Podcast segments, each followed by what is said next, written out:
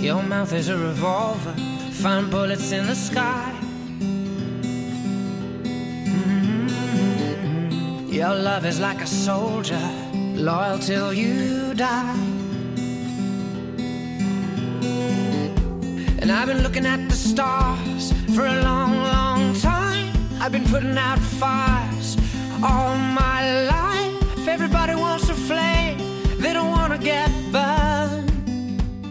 Comienza Mirada de Apóstol, un programa dirigido por el padre Miguel Segura.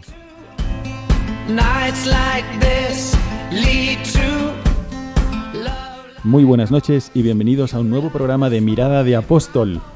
De nuevo, el programa que trata de normalizar y hacer ver que es normal para un cristiano vivir su vida de apostolado. Todos recibimos este impulso inicial en el bautismo, ese trato con el alma de Jesucristo que nos impulsa a ser apóstoles. Y hoy es domingo, todavía es domingo, como fue domingo el día en que esos pescadores se convirtieron en apóstoles inspirados por el Espíritu Santo, que es el Espíritu de Cristo. Hoy hacemos el programa desde el noviciado de los Legionarios de Cristo en Navacerrada, en Madrid, y nos preparamos para los ejercicios espirituales. Hemos estado hablando durante el día de hoy con los novicios de la intimidad con Cristo y de la relación que cada uno tiene que tener con nuestro Señor.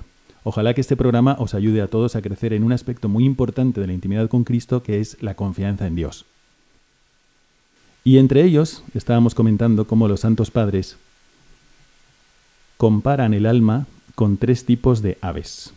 A ver si os sentís identificados con alguna de estas aves.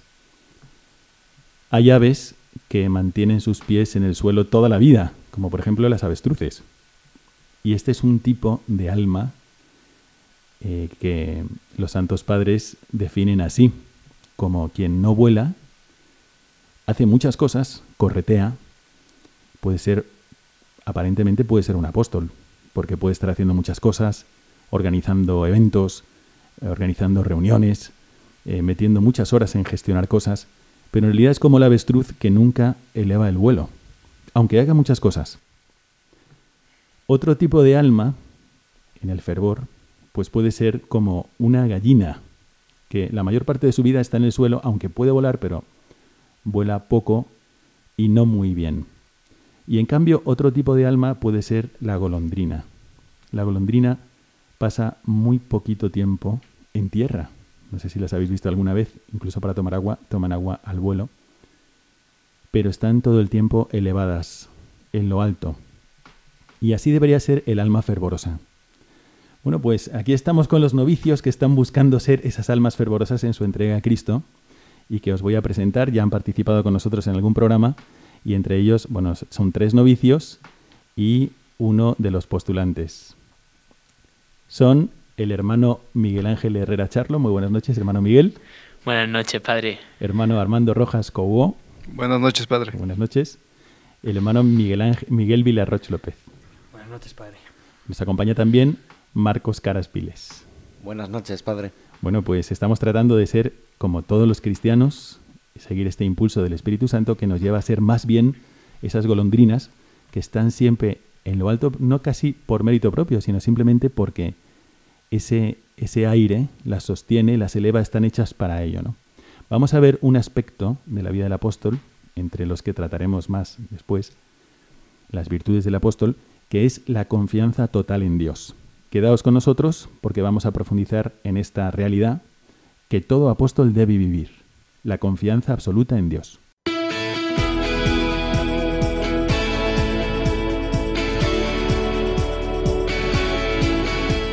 Mirada al presente.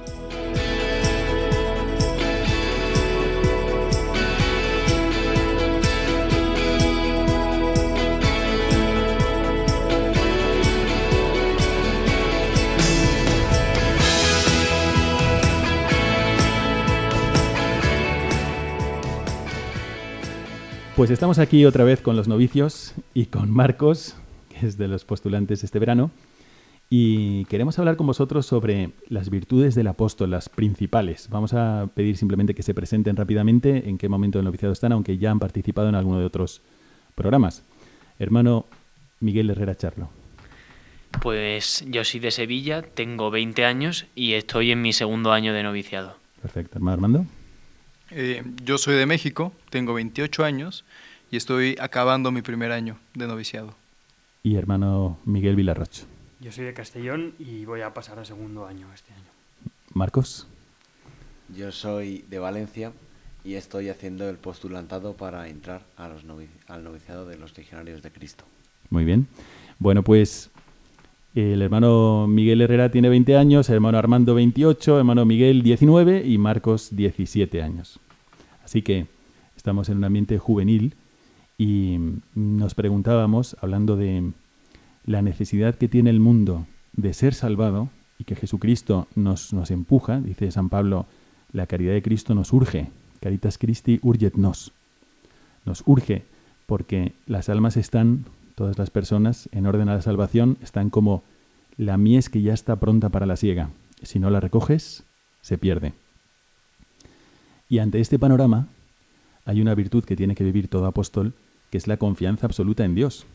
Así que, sin más, vamos a pasar la palabra a los novicios para que nos expliquen cómo han vivido ellos hasta ahora en su vida esta virtud y así, de alguna forma, nos estimule también a todos los demás que estamos tratando de vivir el apostolado que Dios nos pone delante, sea en nuestra familia, en la parroquia, en el movimiento al que pertenezcamos, en el lugar de la iglesia, en el terreno de la iglesia donde estemos, en Cáritas, en catequesis, en la pastoral penitencial, donde sea, cómo vivir mejor la confianza en Dios y qué momentos en su vida han sido importantes para vivirla. Y vamos a pasar la palabra al hermano Armando Rojas. Hermano Armando, ¿tiene usted algún momento especial o algún, alguna anécdota de su vida donde haya tenido que vivir más la confianza en Dios? Bueno, tengo varias que se me vienen a la mente. Estoy pensando en algunos apostolados, pero quisiera compartir mi experiencia cuando, bueno, cuando decidí entrar eh, al noviciado, ¿no? Todo este año previo. Bueno, yo estaba eh, trabajando, tenía una carrera. Usted es de México y está en México. ¿O Yo est- dónde? Estaba en México justamente. eh, y este año previo, pues tenías que dejar todo, tenías que dejar tu trabajo, tenías que empezar a, a vivir con los padres, dejar tu familia, tus amigos, como que todo, todo lo, lo ibas dejando, entonces te quedas sin nada. Y es ese momento donde dices, bueno, ¿y ahora qué? Si, si es por aquí, si no es por aquí, si no es por aquí, ya, ya perdí todo. y bueno, Dios te pide que des ese paso, ¿no? ¿Usted Eh, en qué estaba trabajando? yo trabajaba en mercadotecnia en una agencia de coches. Eh, y pues dejé, dejé mi trabajo, como que puse mi vida en, en pausa. Eso es un aspecto fuerte, ¿no? Después de haber luchado mucho por un trabajo, Sí, sí, sí. ¿no? ¿Y estaba en su misma ciudad o en otra? En la misma ciudad. Ahí estaba, eh, vivía en la, eh, en la misma ciudad donde había estudiado, donde había trabajado, que es la Ciudad de México. Y dejar la vida en pausa, va, pues suena, suena fuerte, es difícil.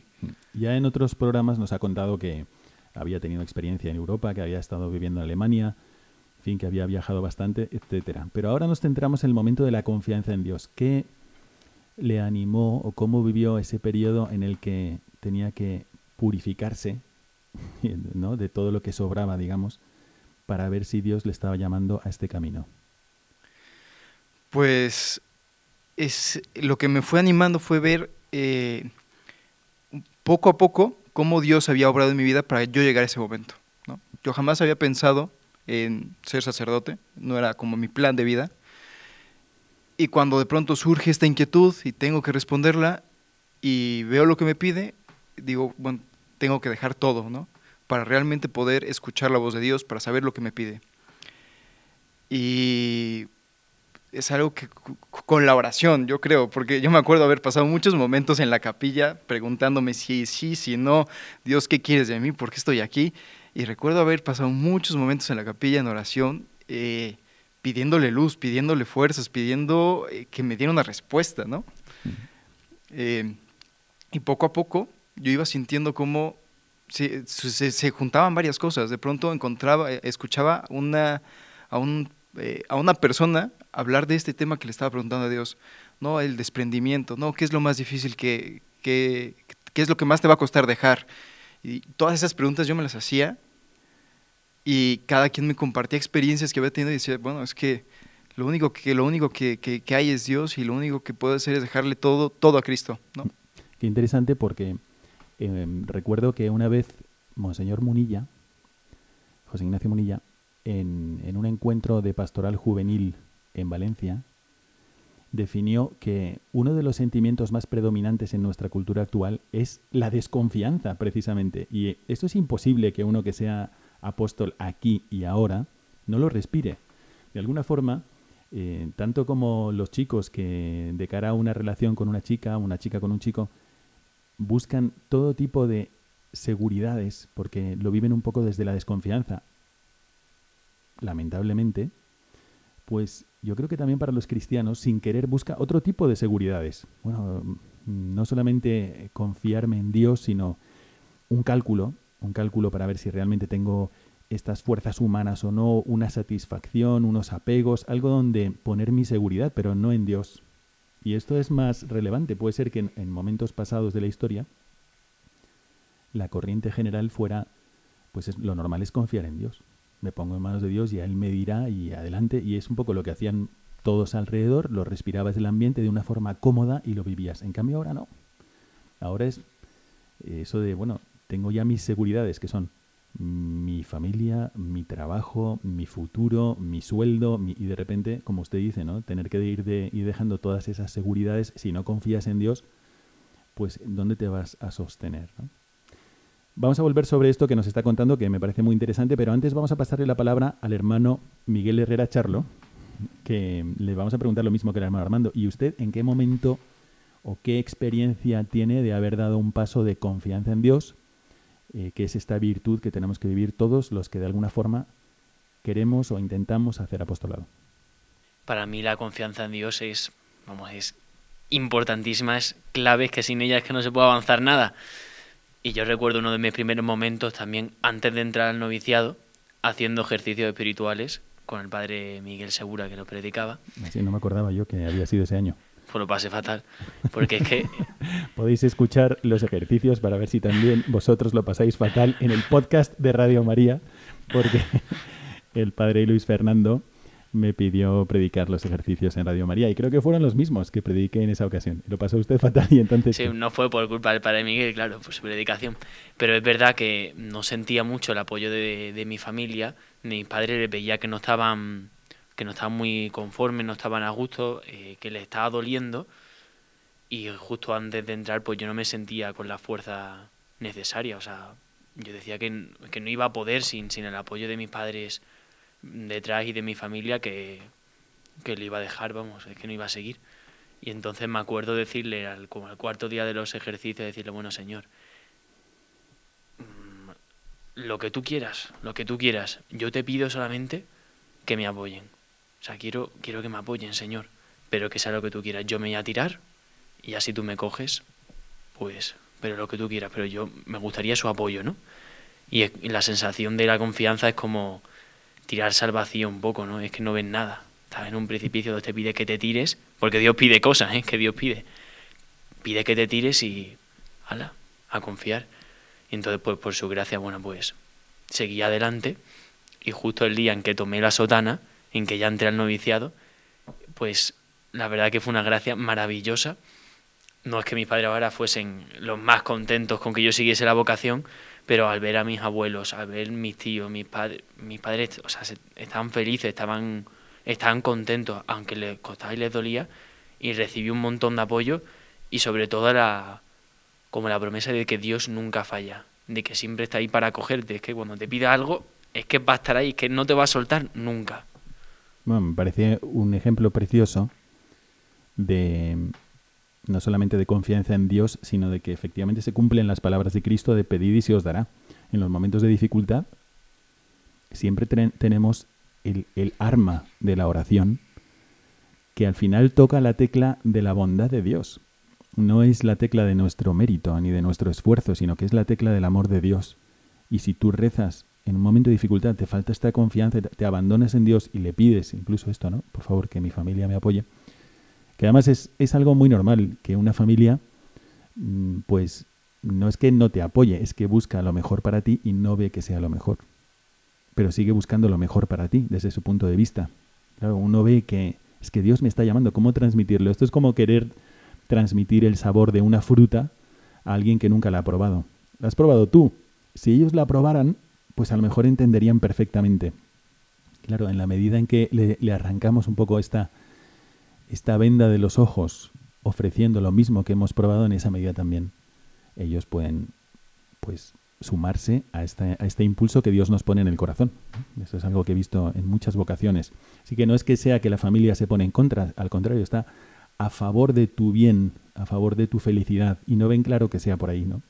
Claro, y eso se soluciona orando, como muy bien usted ha dicho. Y me parece precioso. Por cierto, que conociendo a su familia, veo que efectivamente Dios ha ido dando gracias de crecimiento en este sentido, ¿no? De un gran aprecio por lo que es, por lo que vive, por su formación, etcétera. Así que aquí tenemos un buen ejemplo de cómo crecer en la confianza en Dios a través de la oración, ¿no? Y aprovechamos para mandar un saludo a la familia de Mano Miguel. Hombre, por supuesto, un abrazo para todos. Muy bien. Bueno, pues muy interesante. Esta, este acto de confianza en Dios que tenemos que tener al vivir cualquier apostolado no viene siempre envuelto en facilidades. ¿no? Es interesante esto. Vamos a pasarle la palabra pues ahora ya han hablado los novicios, pues a uno que todavía no es novicio, que es Marcos, Marcos Caraspiles. Marcos, cuéntanos, a ver, algún aspecto o algún ejemplo que te haya ayudado a vivir la vida y, a cultivar la confianza propia del apóstol. Bien, pues empiezo diciendo que eh, estoy haciendo un postulantado, que es un periodo de tiempo en donde una persona reflexiona y se pregunta sobre si Dios le llama a seguirle por el camino de la congregación a la que quiero acceder. En este caso eh, estoy haciendo el postulantado de los, de los legionarios de Cristo para entrar al noviciado. A mí, pues como el hermano Armando, tengo muchas anécdotas, pero me gustaría fijarme en dos principalmente. La primera es que en el candidatado, que es como llamamos nosotros a este proceso previo de discernimiento vocacional, estamos viendo muchas vidas de santos, normalmente en películas. Muy recomendable, por cierto. Estamos viendo una serie de Santa Teresa de Ávila, de la 1. Muy buena. Una serie española, ya tiene sus años. Pero es tiene un buen mensaje pero un, un, momento clave que sí me llamó la atención fue cuando Santa Teresa mm, quiere fundar por toda España. Salta un poco la lógica de la época, porque tenía que fundarlo ese, esos conventos sin la renta, que en este caso era fundarlo básicamente desde la nada y vivir desde eh, lo que le daban las personas. Entonces, un edificio, pues cómo no, se tiene que construir con un presupuesto. Eh, la confianza en Dios, si nosotros fuéramos edificios, se diría directamente en dejar que Dios hiciera y pusiera el presupuesto sin nosotros esperar nada a cambio. Otro ejemplo es el, uno de mis santos favoritos, todavía no es santo, ojalá que lo fuera, es el Beato Carlos de Foucault, que tiene una oración preciosa que a mí me sirve mucho en los momentos donde mm, lo paso mal porque, porque el discernimiento vocacional no es un camino de rosas.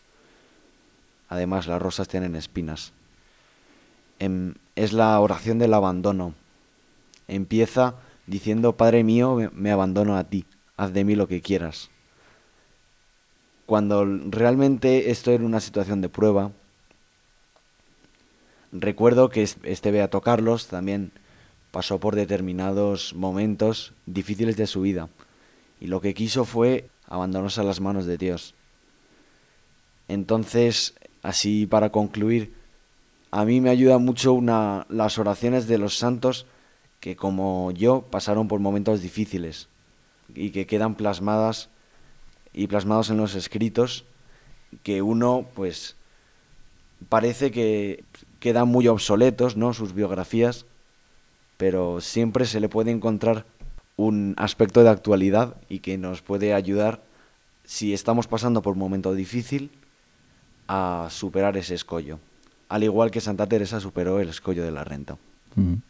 Me parecen ejemplos muy buenos, ojalá sigas viendo más a fondo porque es verdad que el ejemplo de los demás en la confianza en Dios, pues nos estimula a hacer nosotros lo mismo. A veces queremos contar primero con todos, con todo, con todo lo demás, antes que con Dios. Santa Teresa no hubiese fundado nada. O Carlos de Foucault hubiese vuelto a su casa. Porque si hubiese dicho, bueno, yo voy a, a lo seguro, humanamente, realmente no. Hay que ser prudentes, pero hay que ser prudentes sobrenaturalmente, que significa contar ante todo y primero con Dios vamos, vamos a pasarle la palabra al hermano Miguel Herrera que la está pidiendo. Y después, hermano Miguel Vilarrocho. Que sí, con, que con Santa Teresa es impresionante que una mujer, no sé, del siglo XVI, eh, de carne y hueso como nosotros, de semiclausura, fundase los, no sé cuántos Carmelos fundó, pero muchísimos Carmelos alrededor de toda España, y como una monja que era del montón que no se convirtió, dice que su, su experiencia de conversión ya bastante entrada a la vida. Y es, que, y es que esa sensación, además, yo creo, de, de, coger las riendas y decir, Señor, aquí te pongo un freno. Eso de fundar monasterios, ya. Que me pidan más oración, venga. Pero fundar yo un monasterio, eso ni pensarlo. Y yo creo que eso, eso lo siento Santa Teresa, pero que en, en mayor o menor medida todos lo sentimos, la sensación de coger las riendas de la vida y decirle al Señor, eh, eh, tira el carro para atrás, eh, por ahí no voy.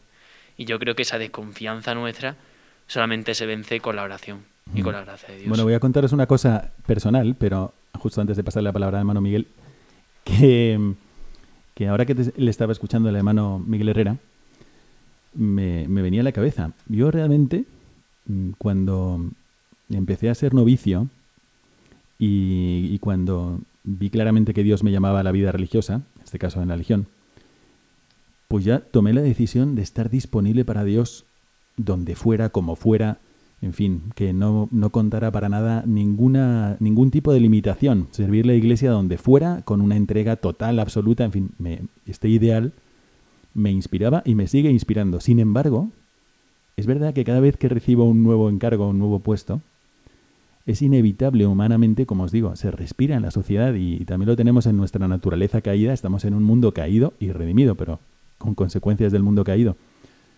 pues es inevitable sentir como pues o, simpatía hacia lo que me presentan o temor o entusiasmo, eso es inevitable.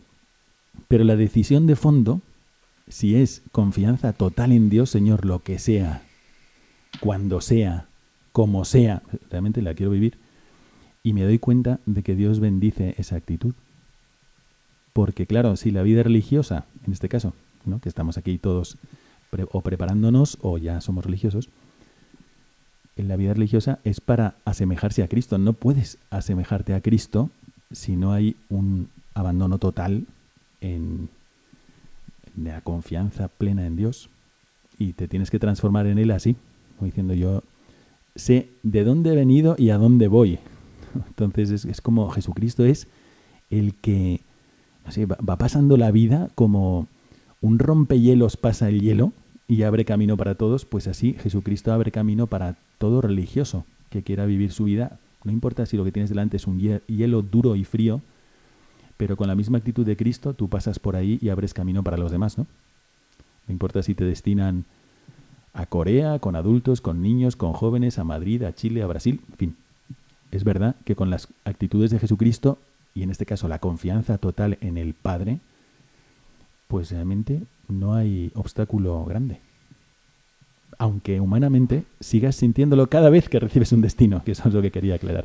Bueno, y ahora voy a pasar la palabra a hermano Miguel, que todavía no ha hablado y quiere decir algo sobre esta virtud tan importante del apóstol que es la confianza en Dios. Bueno, pues yo al igual que, mis dos hermanos, eh, también he sentido esa, esa llamada a confiar y, y además de la llama además de la llamada, pues también esa gracia de la confianza, ¿no? Dios te pide confiar, pero a la vez te da, te da la gracia de poder hacerlo. Esto durante el, año previo a entrar, ¿no? Eh, yo creo que es algo muy común durante el proceso de discernimiento vocacional, que, te debates muchas veces entre dudas de si sí o si no y, tal, y al final tienes que hacer este desprendimiento de todo y decir, bueno, Señor, yo, yo me tiro aquí al barranco y, y espero que tú me recojas y confío en que lo vas a hacer. Pero y estoy pensando eh, en, una, una, cosa que me pasó ya, ya habiendo entrado al noviciado durante el primer año, hubo un momento en el que me vino una crisis, que creo que también les pasa a mis hermanos, de vez en cuando que se deprimen, y entonces eh, dije, bueno, señor, a ver, si será esto lo mío, no sé qué, y mm, entonces me vino una luz y dije, a ver, yo entré al noviciado porque Dios me dio una luz para entrar al noviciado. Entonces, eh, yo tuve una certeza de que tenía que entrar al noviciado. Entonces, por muy mal que me vaya en el noviciado, eso no quiere decir que Dios no quiera que esté aquí en el noviciado. Entonces, porque si yo me salgo, le estaría diciendo a Dios, oye, Dios, te has equivocado conmigo, no. En realidad no tendría que haber entrado al noviciado, tú has fallado y yo tenía razón. Entonces, eh, yo tuve esa luz de entender esto y entonces dije, bueno, señor, yo aunque parezca esto un túnel oscuro que no tiene salida, yo sigo para adelante porque sé que al final voy a salir afuera. Bueno, como veis, estamos hablando de nuestra experiencia, pero yo quisiera aplicarla a todos los que en algún lugar de la iglesia, en algún momento, están realizando una misión apostólica, que puede ser desde dar catequesis a niños, como por ejemplo, eh, muchos, bueno, todos los casos que hemos ido trayendo al programa, dar ejemplo y evangelizar en la cultura, en la universidad, en el colegio, en, la defensa de la vida, en, en la educación, en fin. En todos esos campos, o incluso en tu propia familia es que vivimos estas mismas cosas que nos están contando los novicios o postulantes. Em, vemos momentos donde decimos, es el último año que doy catequesis. ¿Cuántas veces se me ha presentado esto atendiendo en dirección espiritual a seglares, ¿no? En Córdoba, en Bilbao, en Madrid. Y es inevitable que te vengan estos momentos de crisis y donde tú digas, pues es que no, no me sale, o a lo mejor no estoy teniendo los frutos que yo quisiera, o no los veo por ninguna parte. Es que Dios no te llama, como decía Santa Teresa, no te llama al éxito, te llama a la entrega, no al éxito humano. Mira, te va a salir todo perfecto. Em, si Jesucristo nos dice, confiad en mí, confiad en mí, tenéis que tener una gran confianza en mí. Os mando como ovejas en medio de lobos. y dices, madre mía, vaya motivación. Yo confía en mí que te mando como a ovejas en medio de lobos. O sea que no debemos esperar situaciones fáciles y, ¿sabes? Como que ti tendrás todo a, a, pedir de boca. Eso no puede ser. Entrad por el camino estrecho. Pues tampoco es muy halagüeño para nuestra comodidad. ¿Quién está a gusto en el camino estrecho?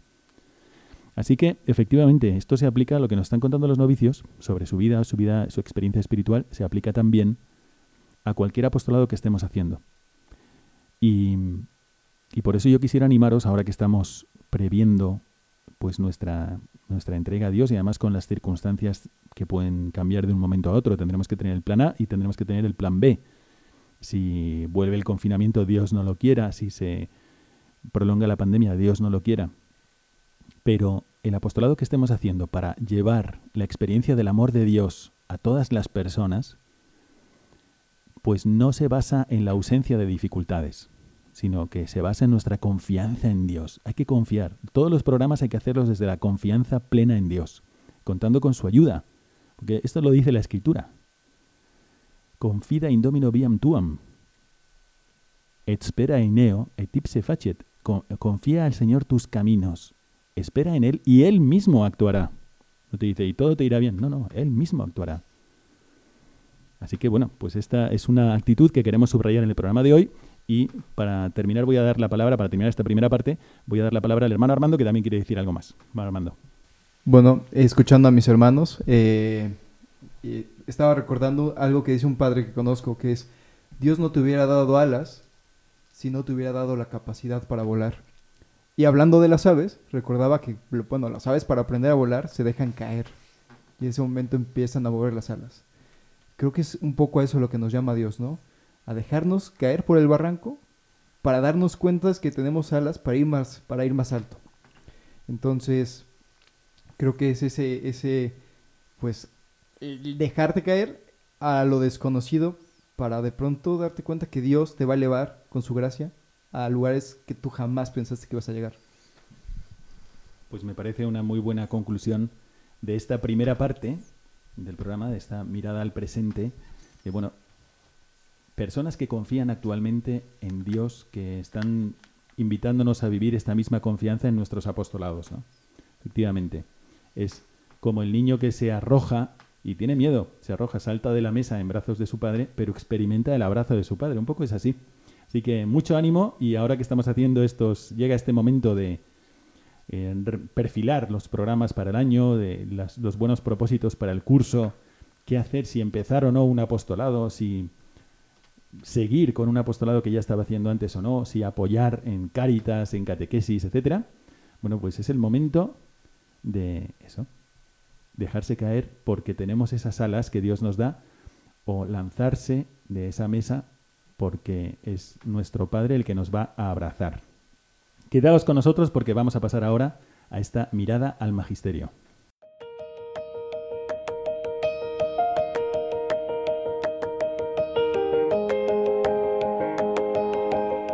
Mirada al magisterio.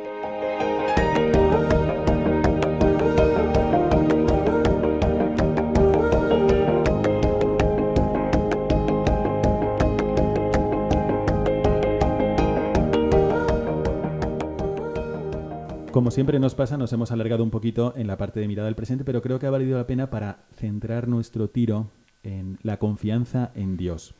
Hay algo que puede llevarnos a la desconfianza y es la estadística. Dios no... Digamos que la estadística nunca ha sido el terreno adecuado para hacer pronósticos. Es interesante, hay que tenerla en cuenta, pero el terreno adecuado para hacer pronósticos es Dios. Cuando David usó la estadística le fue bastante mal. Cuando nosotros usamos la estadística y decimos es que a nuestro alrededor todo está peor, etcétera, sí, bueno, hay que tenerlo en cuenta, pero no tiene que minar nuestra actitud de confianza o no en la acción de Dios. A Dios, Dios no necesita un gran número para realizar su obra. Estamos dentro de un plan misterioso de Dios que nos invita a confiar totalmente en Él y no tanto en otros medios humanos. Así que hoy vamos a presentaros un texto del cardenal Fernando Sebastián del libro Evangelizar. Muy interesante y que le voy a pedir al hermano Miguel Villarroch que lea a continuación. Adelante, hermano Miguel. También los hombres y mujeres del siglo XXI están creados por Dios para ser felices con Él en la participación de su gloria eterna.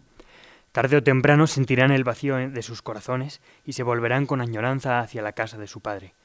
La Iglesia tiene que estar preparada para cuando llegue la hora de Dios. Una Iglesia renovada, purificada, pobre y humilde, portadora de la palabra y del Espíritu de Cristo, tiene que ser capaz de iluminar, de hacer brillar la luz de la fe y encender el fuego del amor de Dios en los corazones de nuestros conciudadanos. La Iglesia de mañana, aunque sea menos numerosa, no podrá ser una iglesia medrosa, cerrada sobre sí misma, en retirada y a la defensiva, con ribetes de sectarismo, sino que tendrá que ser una iglesia abierta, segura del valor de su mensaje, con vocación de universalidad, sostenida y fortalecida por la confianza en el poder del Señor resucitado y la acción universal del Espíritu Santo, capaz de acoger y demostrar las grandezas de la bondad de Dios a cuantos se acerquen a ella. En tiempos de secularismo y de aislamiento tendrá que mantenerse en la fidelidad a su vocación misionera, defensora de los derechos de los más pobres, en diálogo con todos, proclamando la realeza de Cristo, Salvador de los hombres, y de cuanto hay de bueno y verdadero en todas las culturas y en todas sus creaciones. Bueno, me parece... No sé qué os parece ese texto. Podéis comentarlo también en el correo electrónico del programa miradaapóstol.radiomaria.es pero, ¿qué os parece? Eh, hay algunas frases, bueno, que no tienen desperdicio y que me han encantado. Por ejemplo, dice que en tiempos de secularismo y de aislamiento, la Iglesia tendrá que mantenerse en fidelidad a su vocación misionera. Qué curioso, ¿no?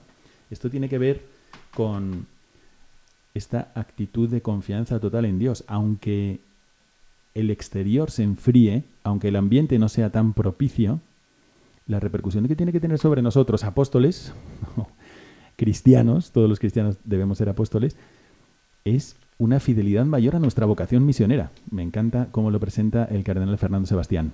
Así que voy a pasarle la palabra. ¿Quién quiere hablar? Hermano Armando.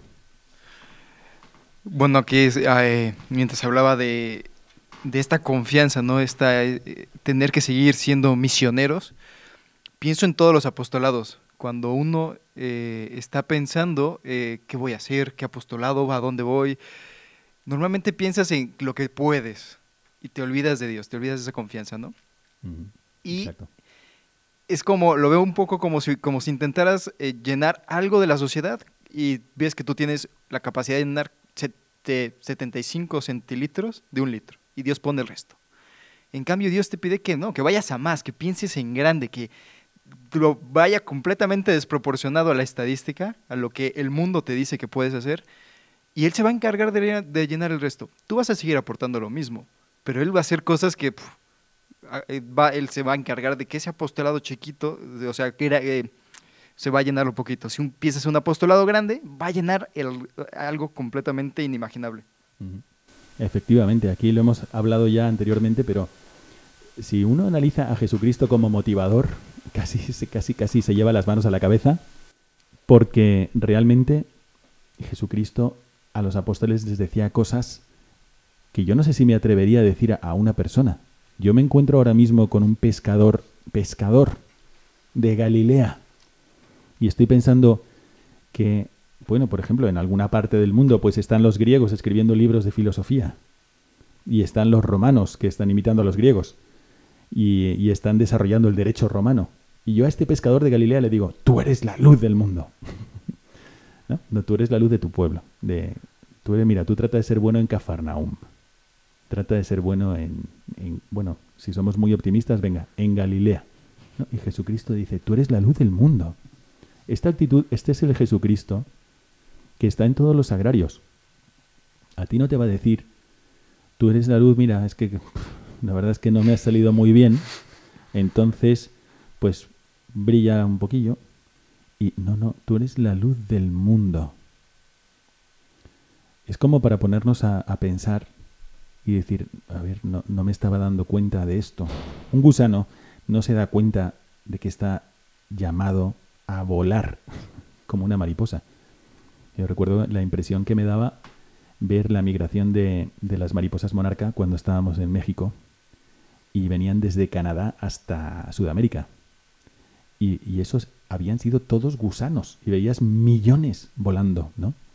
Bueno, pues un poco mí- me, me viene esta imagen cuando veo a Jesucristo diciéndoles ahí a unos pescadores de un pueblo que ni siquiera eran tan aceptados en Judea, los galileos, ¿no? Tú eres galileo por tu acento, o sea que tampoco era muy mm, elegante. Pues a ellos les dice, vosotros sois la luz del mundo. Así que Dios no, no pone el apoyo de nuestro apostolado, la proyección de nuestro apostolado no la pone en nuestras pequeñas fuerzas, que siempre serán pequeñas para la desproporción de la misión, sino que lo pone en otra cosa. Voy a pasar la palabra entonces ahora a hermano Miguel. Bueno, padre, a mí la verdad el texto me ha llamado mucho la atención la parte en la que habla de, de la iglesia que de mañana que a lo mejor es menos numerosa. Entonces, yo pienso que, que la grandeza de la iglesia no, se mide en el número de fieles que van a misa, sino en lo, en lo convencidos que son estos, o sea, en, lo auténticos que son estos cristianos que van cada día a misa. Entonces, eh, es que es, verdad, o sea, una iglesia con poca gente solo nos puede, nos podemos alegrar de ello, de que va a haber más confianza en Dios y va a ser más auténtica y va a ser una iglesia más viva, aunque haya menos gente. Y, y eso es lo que, lo, lo que realmente la hace grande. Bueno, efectivamente hay una desproporción entre los deseos y la realidad. Pero para valorar este texto, en realidad no es que tenemos que alegrarnos de que la iglesia vaya a ser más pequeña, es una proyección, seguramente va a ser más pequeña. El deseo de Cristo es que sea enorme, es que sea grandísima. Él preferiría claramente muchos más. Rogad al dueño de la mies para que mande más operarios. Eh, claramente Jesucristo va hacia el más. Predicad el evangelio a todos los, a toda criatura, dice uno de los, de los evangelios. Entonces Jesucristo está clarísimo y quiere, Dios quiere que todos los hombres se salven. O sea, ojalá sean todos y ojalá más. Pero mientras esto sucede, nuestra confianza nuestra, no está puesta en cuántos llevamos ya bautizados, sino en el obrar de Dios en medio de cualquier circunstancia. Esto me parece muy interesante. Bueno, Marcos, te paso la palabra sobre el texto del cardenal. Gracias, Padre. A mí la parte que más me ha chocado es em, cuando el cardenal dice, tarde o temprano sentirán el vacío de sus corazones y se volverán con añoranza hacia la casa de su padre. Ciertamente estamos en tiempos eh, de vacidad espiritual. Em, no hay una, un, catolicismo muy fuerte y, mucha trascendencia en muchas personas. Sin embargo, hay que pensar el motivo por el que esas personas decidieron apartarse del lado de Dios. Em, quizá fuera por problemas, ¿no? Em, o porque Dios no actuó del modo que ellos quisieron, ¿no? Como si Dios fuera un bufe libre y pudiéramos nosotros coger, pues me ayudas en esto, en esto, en esto, en esto, en esto no te necesito, sí, pero en este sí, en este no. No, Dios no es así. Los problemas que tenemos nosotros son comparables, eh, me decía mi abuela, a la que saludo desde aquí, son comparables a nuestra vida cristiana es una rosa y esa rosa tiene es muy bonita pero tiene espinas pero la espina duele menos si se besa que si se pisa los problemas eh, es obvio que vamos a tener problemas en vida somos humanos pero em, en vez de pisarlo y echarle la culpa a Dios em, y apartarnos de él hay que, en, este caso me decía mi abuela, tú ves a la espina, que es eh, tú, como decíamos en la anterior parte, tú ten confianza en Dios, que Dios nunca va a fallar. Igual no actúa como nosotros queremos, pero que te va a rescatar de tu peligro y de tu problema, eso es seguro. Desde aquí les agradezco mucho a todos los que han comentado el texto y, y os invito a reflexionar sobre estos textos del cardenal Fernando Sebastián que no cierra los ojos ante los problemas que rodean cualquier tipo de apostolado. Los describe perfectamente y tiene una situación, bueno, me parece casi casi, no, no, no recomendamos libros desde el programa, pero me parecería casi obligatorio para una persona que está trabajando ahora mismo en España tener esta visión de, la situación. Me parece muy acertada y muy actual. Pero nos enseña este texto como, a pesar de las circunstancias que pueden ser incluso peores, no pasa nada Dios actúa si nosotros le decimos que sí y no si nos atemorizamos ante eh, las dificultades. Antes eran peores. Imagínate Viernes Santo, pero también San Pablo, por ejemplo, pues nos dice esto y, nos dice, Dios no nos ha dado un, espíritu de cobardía. tenemos que tener esa parresía para anunciar con fuerza y con claridad el mensaje de Dios. Bueno, Vamos a concluir aquí la parte de la mirada al magisterio y vamos a empezar la última parte de nuestro programa, esta mirada al futuro.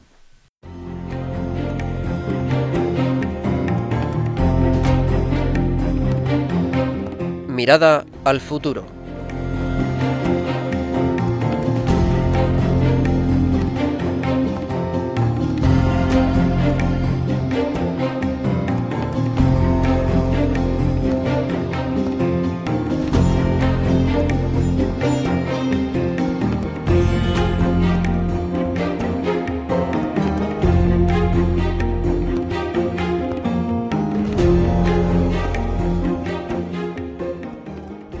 Y ahora estamos ya en la última parte de nuestro programa, esa mirada al futuro. De nada serviría haber escuchado este programa si al final vamos a seguir igual.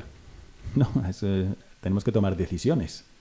¿Qué podríamos hacer para vivir mejor la confianza en Dios?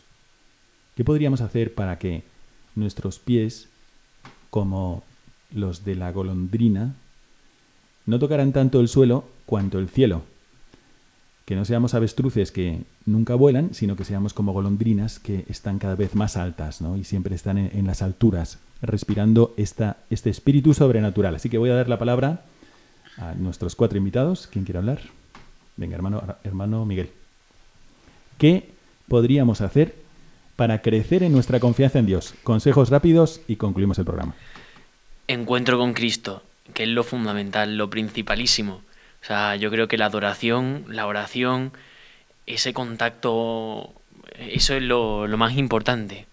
Una adoración, media hora de adoración, no sé, a la semana, un turno, eh, la adoración perpetua, o sea, contacto con Dios, cercanía con Cristo, para tener la fuerza para confiar y pedirle la gracia. Y si alguno no lo ha hecho nunca, pues a lo mejor el inicio de un nuevo curso es motivo para decir, bueno, mm, ¿y si lo pongo en mi calendario? ¿Y qué va a pasar? Venga, voy a probarlo un mes, un poco más de contacto con Cristo. Yo os digo lo que va a pasar. Van a mejorar todas vuestras relaciones de amistad, porque como mejora tu corazón, como lo que sabe hacer perfectamente Dios es amar, pues te acercas a Dios y por contagio mejora tu corazón. También el corazón que confía en Dios. Así que buenísimo consejo, hermano Miguel. A ver, pasamos la palabra al hermano Armando.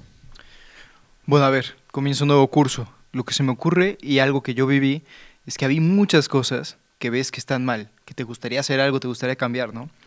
Entonces yo buscaría algún grupo, juntarme con mis amigos y ver esas necesidades eh, ya, y, pensar a lo grande, ¿no? Eh, buscar hacer algo por cambiar eh, eso que no me gusta. Pensar realmente a lo grande, aventurarme en un apostolado que todo el mundo te va a decir que estás loco seguramente, y comprometerme a ello, a, hacer un plan, a trabajar, a todos los días estar ahí para, para crear un impacto en la sociedad, sabiendo que es Dios quien actúa y que es Dios quien va a hacer las cosas, ¿no? Bueno, y sobre esto el hermano Armando está hablando en primera persona porque tiene experiencia de chicos que viven así su, su fe. O sea, ¿qué pasaría si pensaras en grande? Pues realmente pasan cosas grandes. Pasan cosas grandes. No hay que tener tanto miedo y hay que confiar plenamente en Dios. Y ahora le pasamos la palabra a el hermano Miguel Vilarroch. Pues yo creo que lo fundamental es lo que ha dicho el hermano Miguel, ¿no? Y pedir mucho la gracia, porque es algo que te, que te viene dado de Dios. No, no es algo que, que tú puedas ir construyendo con, con, tus propias fuerzas, sino que es algo que, que, viene de Él y por lo tanto, pues pedirlo, pedirlo, pedirlo, así a, ver si con el amigo inoportuno de, de, la parábola, al final Dios nos lo daba por pesados, aunque sea. Mm, perfecta, es buen camino para crecer en la confianza. Nosotros mmm, tenemos que pedirle a Dios lo necesario para la salvación. ¿Qué más necesario que la confianza? Tenemos la fe, bueno, pero la fe se manifiesta también en el alma que confía. A veces separamos las cosas para estudiarlas, pero es una misma cosa. Este ambiente sobrenatural en el que viven los santos es esa fe, esperanza y caridad, todo junto, que no están disociadas. Y entonces, efectivamente, esto es lo que Dios nos quiere dar, lo necesario para nuestra salvación. Marcos ya así como para terminar, eh, yo en mi experiencia, nosotros tenemos amigos siempre, ¿no? Y muchos de nuestros amigos no son como nosotros. Entonces, si tu amigo o amiga está eh, pasando por un momento difícil, está teniendo una crisis de fe, eh, invítale a tener una experiencia con Cristo, ya sea, como dijo el hermano Miguel, con, con, un, con un grupo de jóvenes, con una adoración, eh, con una peregrinación a Medjugorje, a Fátima, a Lourdes. Lo, tiene, que tener ese encuentro, porque si tu amigo está o amiga está perdida, no tires la toalla.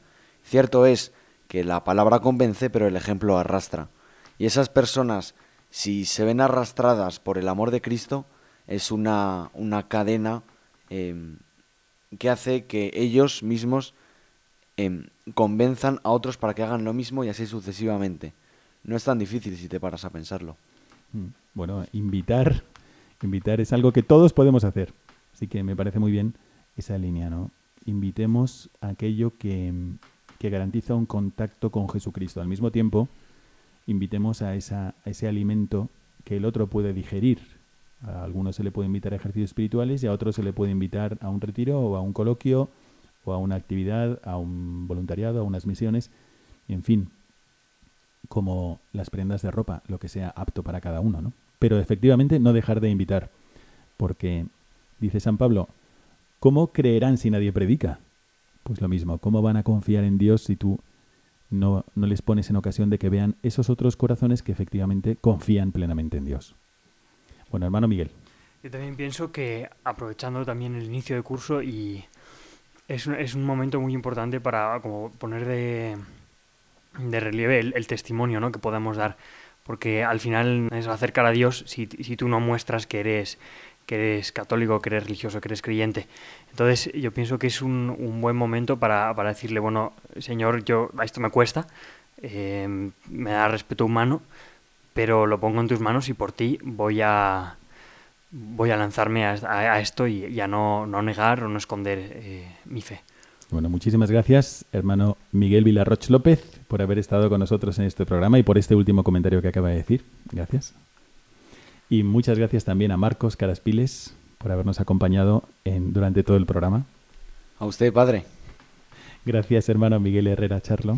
Un abrazo, padre. de- desde Sevilla. Y gracias al hermano Armando Rojas Cobo.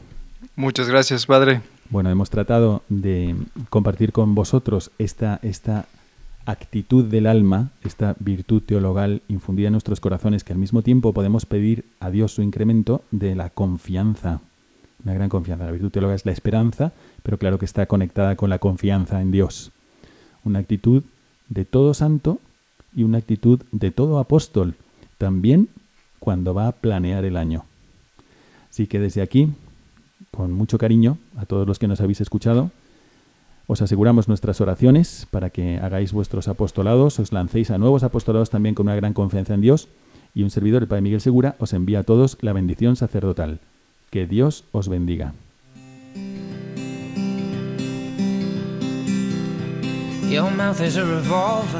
Find bullets in the sky. Mhm. Your love is like a soldier, loyal till you die. And I've been looking at the stars for a long, long time. I've been putting out fires all my life. If everybody wants a flame, they don't want to get burned. Acaban de escuchar el programa Mirada de Apóstol, dirigido por el padre Miguel Segura.